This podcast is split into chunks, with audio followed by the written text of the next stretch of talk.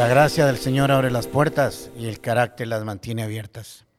Tenía un grupo de amigos que tenían vehículos doble tracción modificados, llantas, suspensión, motores, equipamiento con capacidad para pasar ríos y todo lo necesario para enfrentar los caminos más difíciles que uno se puede imaginar. Salimos un sábado muy temprano y los caminos estaban bien complicados, grandes pendientes y zanjas profundas, algunos ríos crecidos, el terreno estaba muy suave, había que ser un gran piloto y tener un buen carro para lograr pasar. Por cierto, nos encontramos un vehículo que tenía un día de haberse quedado pegado y nadie lo había podido sacar todavía.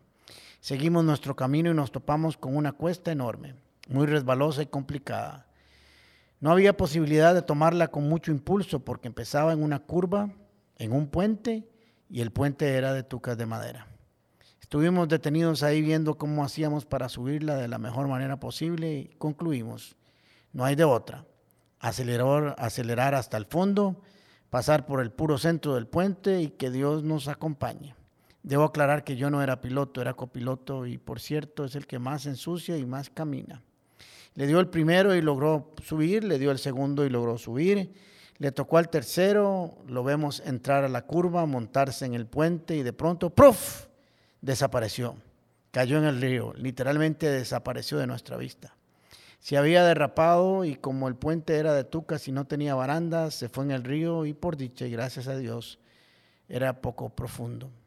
Primero el conductor, estaba bien. Después de algunos minutos lo pudimos sacar y después la gran tarea, sacar aquel vehículo volcado del río, no podía quedarse ahí. Después de intentarlo varias veces y por horas no habíamos podido sacarlo ni moverlo un poquito. Se hacía tarde y faltaba todavía mucho camino. Estábamos preparados para salir de barriales y pedregales, pero nunca para sacar un carro volcado de un río. De pronto, no me acuerdo quién, tuvo una gran y extraordinaria idea. Poner un carro de los que andábamos de un lado del carro volcado y del otro lado, engancharlos uno por delante y otro por detrás y jalarlo a ambos lados para enderezarlo y luego sacarlo en sus cuatro llantas. Algunos dijeron, eso no va a funcionar y otros dijeron, claro que sí funciona, sabemos lo que hacen esos motores y eso es posible. Y efectivamente lo hicimos así solo que la, solución superó las expectativas. No puedo describir lo que vieron nuestros ojos, fue casi como ver un milagro. Cuando los dos winch, esos dos motores que se ponen en la parte de adelante de los carros con motores metálicos, comenzaron a funcionar y los carros comenzaron a acelerar, el carro que estaba volcado comenzó a enderezarse poco a poco, pero de pronto quedó suspendido literalmente en el aire. Tanto que un loco de los que andábamos con nosotros pasó por debajo caminando. El vehículo estaba suspendido en el aire, parecía que volaba. Eso nadie lo podía imaginar. Enderezado pues, listo para subirlo en sus cuatro llantas, a intentarlo de nuevo, esperar que no volviera a caerse, pero esta vez lo logró. Recordando esa experiencia me puse a pensar que así sucede muchas veces en nuestras vidas. Adquirimos los mejores equipos, nos preparamos de la mejor manera, logramos el mejor conocimiento y nos entrenamos de la mejor manera posible para salir a conquistar el mundo, sabiendo que nos enfrentaremos con problemas, porque la vida es así. Sin embargo, no sabemos a cuáles problemas nos vamos a enfrentar. Solo podemos estar seguros de que enfrentaremos adversidades y problemas. Pero de algo podemos estar seguros.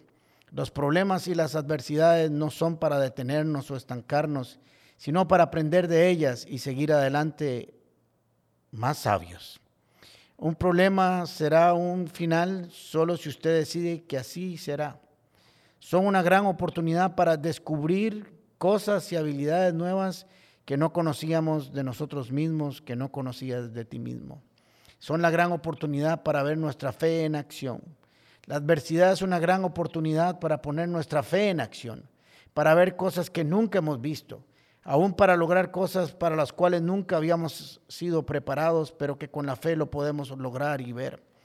Todo el equipo y tecnología que portaban esos carros no serviría de mucho si no había quien las supiera utilizar correctamente, con sabiduría y entendimiento, y por qué no decirlo con fe.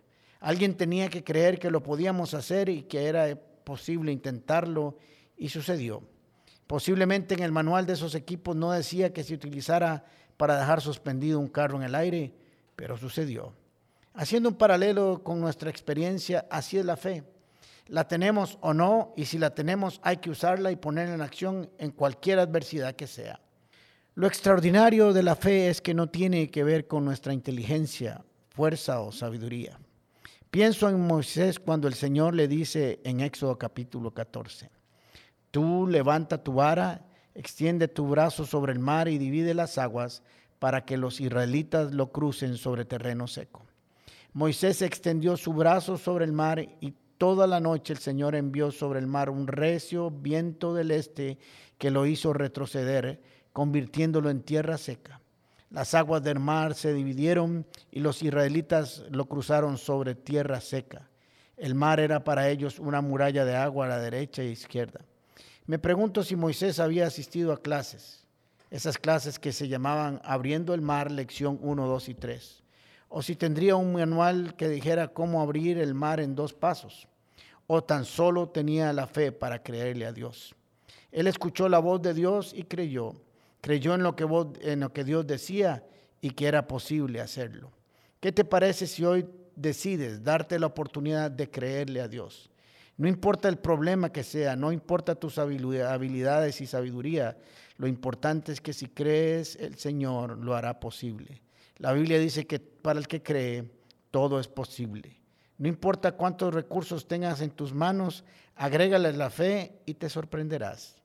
Hebreos capítulo 11 dice, confiar en Dios es estar totalmente seguro de que uno va a recibir lo que espera. Es estar convencido de que algo existe aun cuando no se pueda ver. Puertas. Con el pastor Alejandro Castro es otra producción de La Comu Podcast. Música por Chisco Chávez. Temas de Luis Fernando Caravaca y voz adicional de Jorge Vindas. Y si no lo has hecho todavía, suscríbete a Puertas el Podcast en Spotify o iTunes Podcast. Puedes seguirnos en nuestro Facebook, Instagram o YouTube como Comunidad Paz. Recordad, Paz se escribe con S. ¿Sabes por qué?